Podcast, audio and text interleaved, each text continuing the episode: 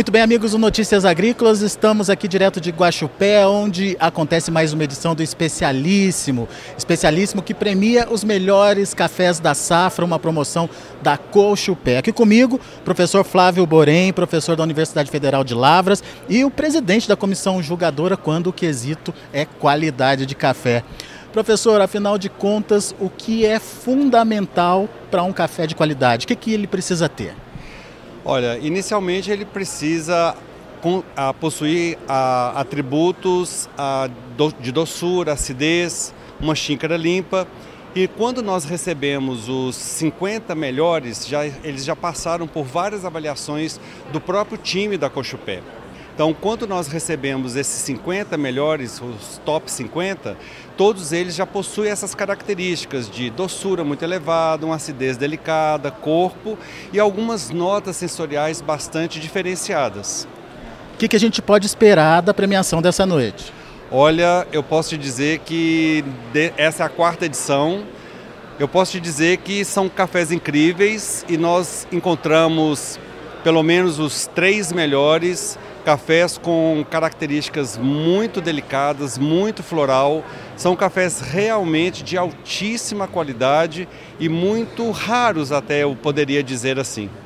A raridade está onde exatamente? O que, que diferencia um café especial desse nível? Olha, é, é interessante a, a explicar para as pessoas que não, são, não somos somente os degustadores que conseguem perceber essas diferenças. O consumidor final percebe essa diferença, porque ele tem um perfume diferenciado, ele tem aromas diferenciados, às vezes uma fruta, às vezes uma flor, com uma acidez cítrica muito delicada.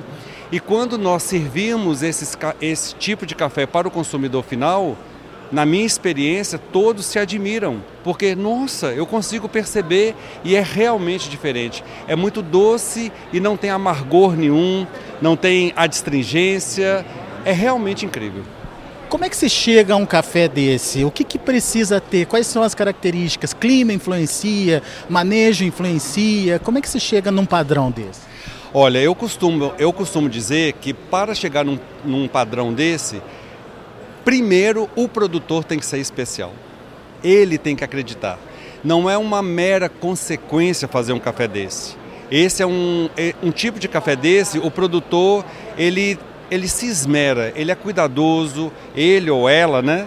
São pessoas, são cafeicultores e cafeicultoras que se dedicam, de fato, ao melhor.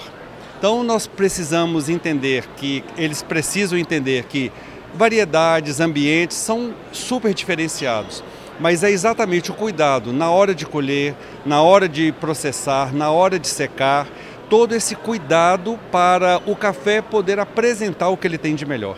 Essa pontuação, ela se diferencia é, no caso de um café natural ou no caso de um cereja descascado? Ah, as observações são diferenciadas?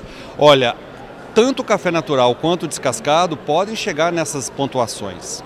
Aqui, este ano, essa premiação, ela não discrimina o método de processamento. Ela está focada na qualidade de cada amostra.